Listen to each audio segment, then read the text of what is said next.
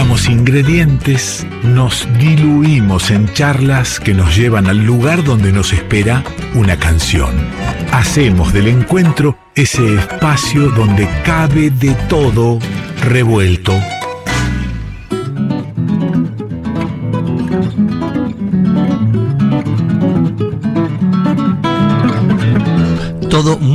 revuelto, bien revuelto y sobre todo cuando en el estudio nos visita directamente quien trae esa mochila de temas que vamos desandando en la charla y es Alejandro Suarman. Bienvenido. ¿Cómo le va? Qué lindo tenerlo acá. Yo estoy disfrutando este programa, no sé, el oyente, la oyenta. Eh, yo lo estoy disfrutando mucho. Tener a los columnistas que vengan, que se acerquen, es, algo maravilloso. Se disfruta mucho más el programa. Bueno, yo también estoy disfrando. Sí, sí, sí.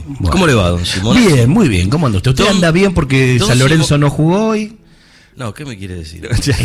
anda fenómeno. Nosotros venimos bien. Viene muy bien, viene muy bien. ¿Sabe que eh, como a mí me gusta ir siempre a, la, búsqueda de la palabra poética que no tengo, entonces me valgo. No crea, no se subestime. No, yo me valgo. Es, es, más importante que saber hacer las cosas, tener el teléfono de quien sabe, saber a quién llamar. Siempre le digo esto a, mis pibes, ¿no? Porque cuando se angustian porque no saben resolver algo, es importante saber a quién preguntarle, no equivocarse en eso. Eh, mire qué lindo lo que le traje para como para, para introducir, ¿no? a ver. Mi ciudad está por todos lados, en los tangos errantes del destierro, tirando más al pecho que al costado, ahí donde se angustian los recuerdos. Ahí está mi ciudad. ¿eh? Me sorprendió. Nunca lo había escuchado. no, por ahí no lo escuchó, usted lo escribió. Es verdad, es verdad. Hace ya muchos años. Y, es una maravilla que nos, que nos lleva directamente a, nuestra ciudad a caminarla. Eso que hablábamos hace un rato con, con Falkov, ¿no? de, qué es esto de eh, querer irse a veces de la ciudad. Eh, y volver y, tener ese apego, ese, ese resabio del cariño por, por esta ciudad. Esta ciudad que es tan, eh, tan hermosa y, y tan conflictiva a la vez. Sí, a veces imposible. A veces imposible. Como le ha pasado a mucha gente en estos días con los cortes de luz y demás. Bueno, pero no, no nos vamos a meter en ese tema porque no salimos más. No salimos, sí. Pero sí, la ciudad mm, nos remite también a la muchedumbre y en la muchedumbre también está habita la soledad, usted lo sabe. Y bueno, justamente eh, en este asunto de, mezclar todo, de, o mejor dicho, más que de mezclar, de vincular o de asociar una cosa con otra, en estos últimos días estaba pensando en lobos, lobos que aullan, porque el lobo vio que simbólicamente se lo asocia justamente a la soledad. Ahí tenemos el, lobo estepario, ¿no? Que quién no lo ha leído en su adolescencia, más quien más, quien menos. Es verdad que el lobo es solitario. Claro, este, sí, pero qué paradoja, ¿no? Porque el lobo como especie ha sobrevivido por ser un animal gregario, igual que la especie humana, ¿no? Es cierto, porque es verdad, el, perro, que es una derivación del lobo. Exacto. Este, pero el, lobo, aún no, el lobo no aún devenido en perro, sigue siendo un animal gregario. Entonces yo trazaba una especie de paralelo con estas este, posturas este, con las que insisten algunos neoliberales, ahora llamados o mal llamados libertarios, ¿no? usufructuando un título que no les corresponde, que era más bien de los Urruti, de los grandes anarquistas que se llamaban para sí, no libertarios. Cuando a, veces escucho decir que, por ejemplo, que la naturaleza del hombre es el individualismo, el capitalismo, y en realidad si, si nos ponemos a ver un poquito nuestra historia como especie desde tiempos A, inclusive de los tiempos del Paleolítico, este, si es que hemos sobrevivido por algo justamente... No fue por la individualidad. Claro, por ser gregarios. Es decir, que 500 años de capitalismo no estarían este, para nada contradiciendo esta idea de que hemos sobrevivido y justamente como gregarios y justamente si si algo si algunas cosas no están andando bien en este mundo me parece que es hora de preguntarse por qué, ¿no?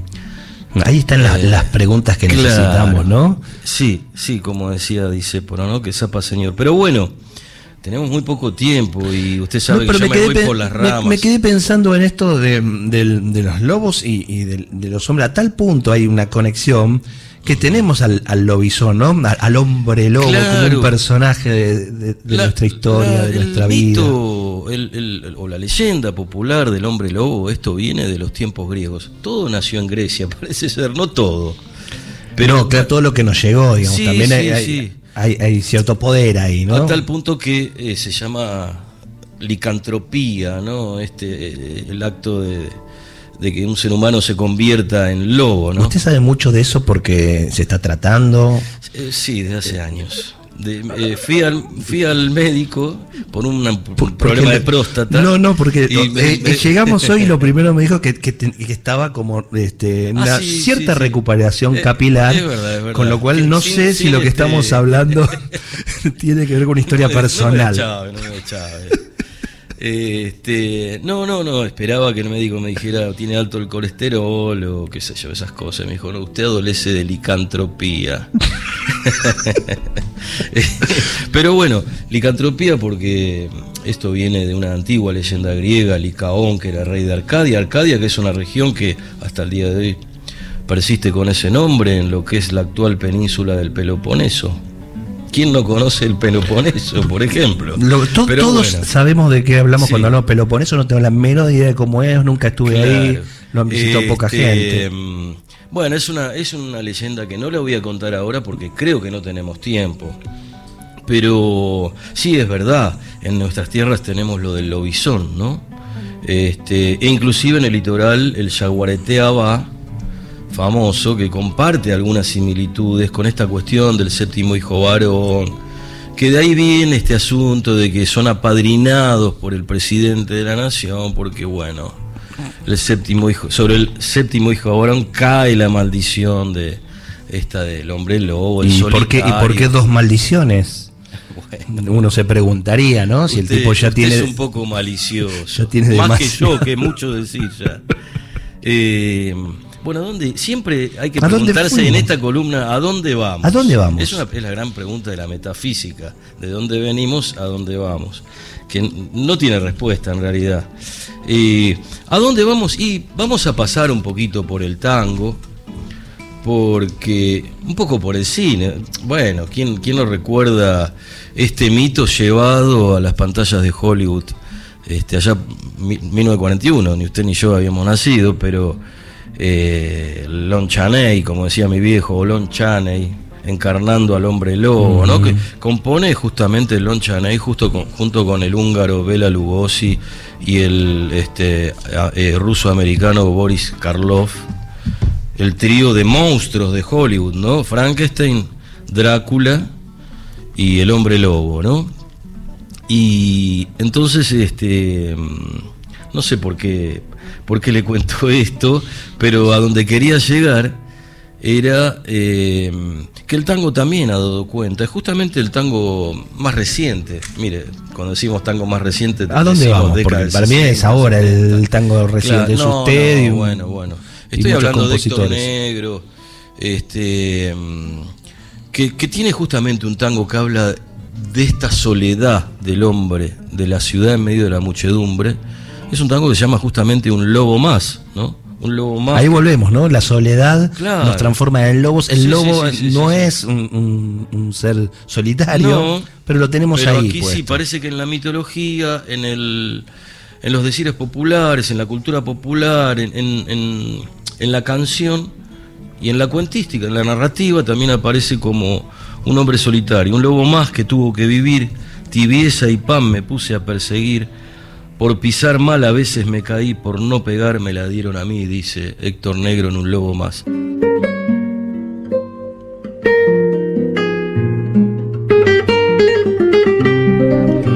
Aquí estamos con Alejandro Stuarman hablando de la soledad del hombre o mujer lobo loba Sí, claro. ¿m? Y, la presencia en, en- en tantos aspectos de, de nuestras vidas, de nuestra cultura por supuesto, y empezamos recorriendo la ciudad, nuestra ciudad. Y ahí está sonando la guitarra de Edgardo Cardoso, que justamente un poco habla de lo que contaba en el inicio, en esto de una ciudad que a veces expulsa y que a veces se extraña. Y Eduardo Cardoso lo pone bien en, palabras, hablándole a Buenos Aires, ¿no? Este, diciéndole que ya no está allí, pero que no significa que la esté odiando, que no la quiera más. Ahí está Edgardo. Al nombrarte me despediré sin odiarte. Si cuando duermo sueño Buenos Aires, caminarte resentido me ha vivido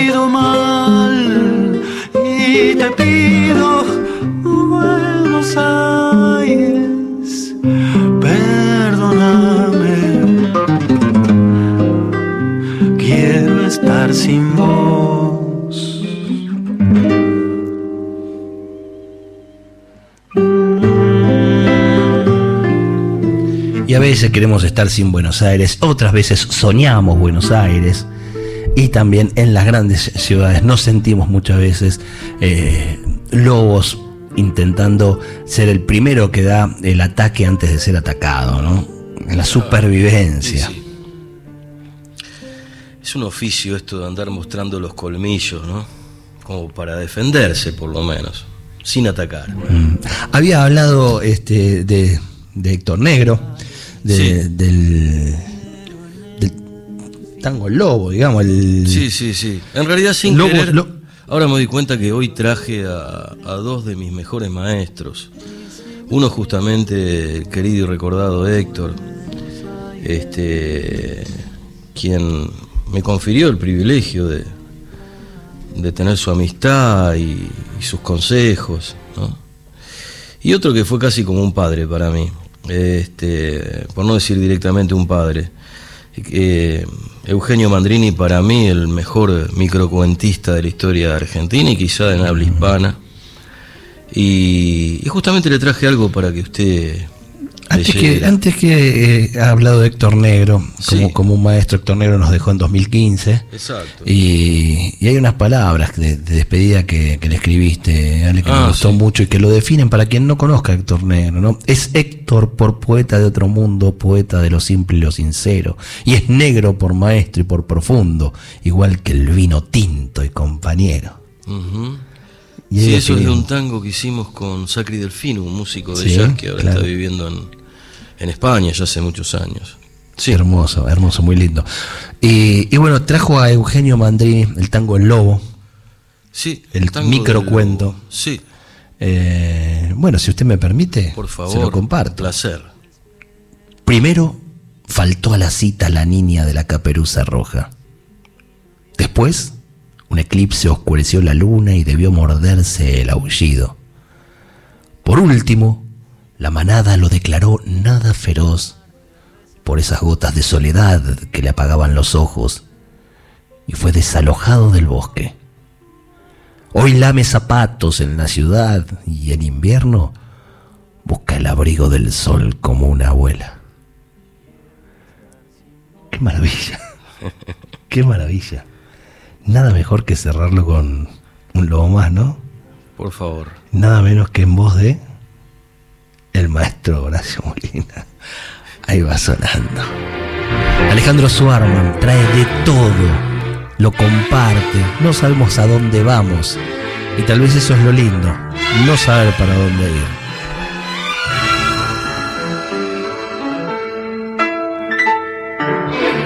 La calle me clavó la punta de su cruz, la calle me apretó el hueco de la luz en suela que gasté en tanto andar detrás, la casa con mi piel y con la piel de usted se puso la llovizna y me enseñó a morder. Un lobo más que tuvo que vivir y viesa y pan me puse a perseguir, por pisar mal a veces me caí, por no pegar me la dio a mí. Un lobo mal que tuvo que aprender a no llorar y a saberse vender. Por no aflojar de adentro me arrugué, por no entregar lo poco que salvé.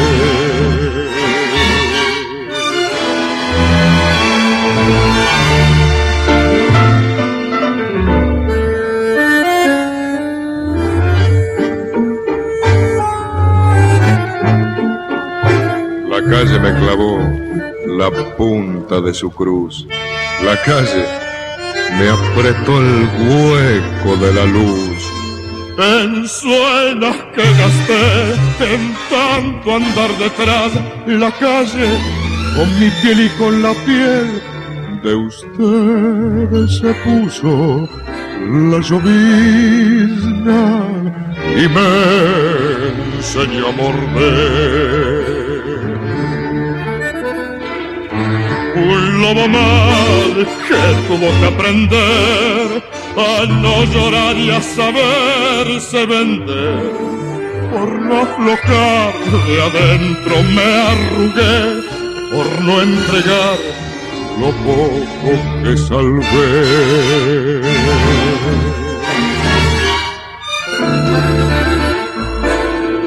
La calle me enseñó sus dientes y su ley, y lo que quise yo, que caro lo pagué.